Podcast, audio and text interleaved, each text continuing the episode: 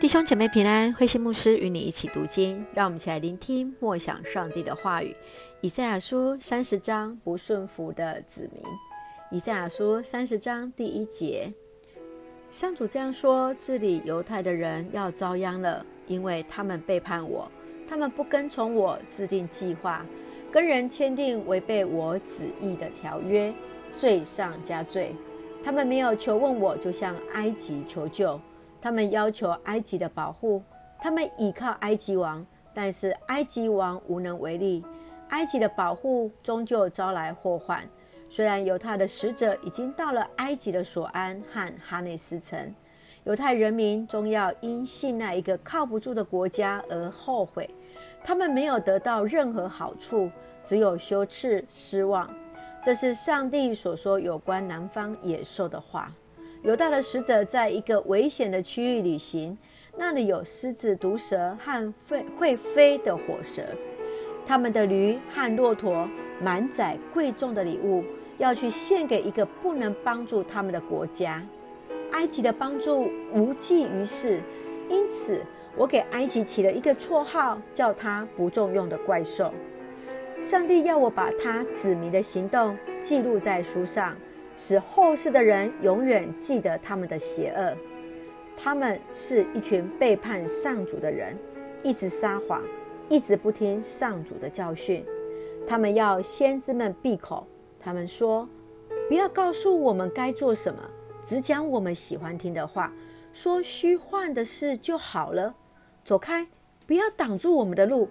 我们不要听以色列神圣上帝的事情。”但是以色列神圣的上帝这样说：你们不理会我告诉你们的话，却倚赖武力和欺诈。你们犯罪了，你们像一道裂了缝的墙，会突然倒下来。你们像粉碎了的陶器，没有一片可以用来捡炉中的炭，或用来盛池中的水。至高的上主，以色列神圣的上帝对他的子民说：回来吧，安心信靠我。你们就得安全，镇静等待我，你们就有力量。但是你们不愿意，你们想用快马逃脱敌人的追赶。不错，你们必须逃亡。你们以为自己的马够快了，可是敌人的马比你们更快。纵使你们有一千人，只要看见一个敌人，你们就奔逃；只要有五个敌人，你们就全军覆没。你们的军队完了，只剩下山顶上孤零零的一根旗杆。但是上主还在等待，他等着要施恩给你们，他要怜悯你们，因为上主是公正的上帝，信靠他的人多么幸福啊！耶路撒冷的居民啊，不要再哭泣啦！上主是慈爱的，你们向他求援，他就答应，主要使你们忍饥挨饿。但是他仍在一旁教导你们，你们用不着寻找你们的教师。假如你们彷徨路上偏左或偏右，你们会听见背后有声音对你们说：“这是正路，走上去吧。”你们要把镀过金或镶过银的偶像当垃圾扔掉，大声喊：“滚开！”你们撒种的时候，上主要降雨，使种子生长。并而且使你们丰收，你们的牛群会有宽广的草原，替你们犁耕犁的牛和驴会有最好的饲料。你们的敌人被屠杀，他们的堡垒倒塌的时候，你们的大山小山都要涌出泉水。月亮要像太阳那样光亮，太阳的光要比以前明亮七倍，好像七天的光在一天放射出来。在上主包扎他子民伤口、医治他们边伤时，这些事都要发生。上主的大能和荣耀在遥远地方都看得见，火和烟都显示他的愤怒。他开口斥责，他的话像烈火，他的气像洪水，会使人没顶。他要扫荡列国，消灭他们的邪恶。但是你们要欢乐歌唱。像朝圣者在过节的晚上那样，你们要兴奋地像朝圣者在笛声中走上保卫以色列的上主的圣殿。上主要使每个人都听见他威严的声音，他要用火焰、乌云、冰雹和豪雨，使人知道他的震怒。亚述人听见了上主的声音，就惊慌颤抖。他们感觉到他惩罚的威力。上主一次又一次击打亚述人的时候，他的子民要打鼓弹琴相应和。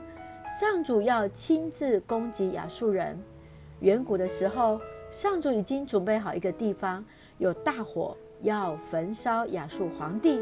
那是一个宽广的地方，叫陀斐特，堆满了木材。上主要吹出一口气，像硫磺焚烧那一堆木材。在以赛亚书三十章，我们可以看见两个部分。第一个部分是从第一节到第十七十七节。犹大和埃及的结盟，是因为他们对上帝没有信心，执政者不听上帝的话，阻挡了先知所传递的信息。因此，上帝要向犹大愤怒地发出了审判，如同粉灭他们，像高墙倒塌，陶瓷摔碎，无法再得到修复。而第二段是从十八节到三十三节。上帝还是怜悯他的百姓，上帝要惩罚攻击他们的亚述，毁灭亚述。上帝要教导犹太人重新敬拜他，离弃偶像崇拜，专心来侍奉上帝，来看见专心来侍奉带领他们的上帝。让我们一起从这段经文一起来思考，在第十五节这样说：“回来吧，安心信靠我。”你们就安全，镇静等待我，你们就有力量。犹太人跟埃及签订那违背上帝旨意的条约的时候，使得上帝的生气、愤怒。然而此时，他也呼唤他的子民当回来转向上帝。今天，上帝也在呼唤我们，等候我们从他支取力量。你是否愿意？上帝等着施恩怜悯我们呢？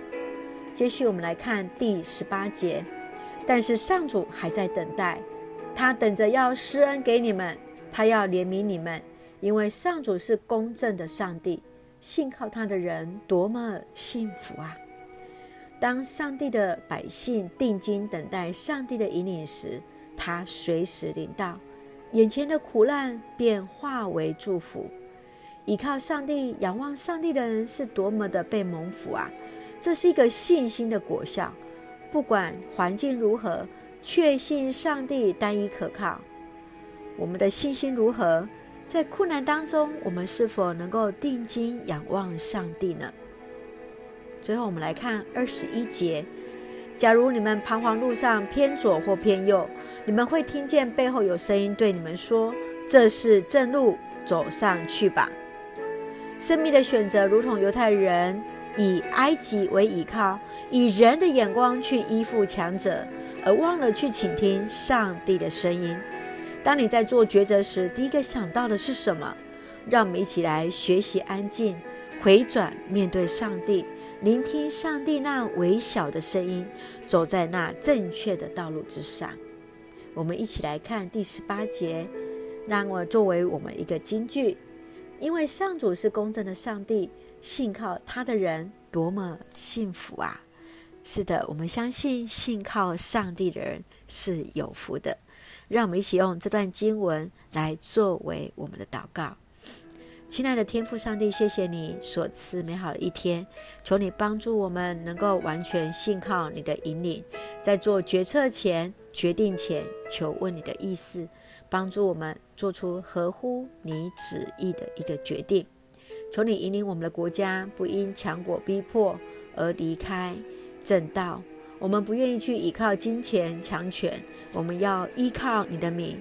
求你为我们的国家开创一条正确的道路，恩待保守我们弟兄姐妹身体健壮、灵魂兴盛，也在接受疫苗当中一切平安，赐下平安喜乐，咱们所爱的台湾，我们的国家。感谢祷告，奉靠主耶稣圣名求，阿门。愿上帝的平安与你同在，弟兄姐妹平安。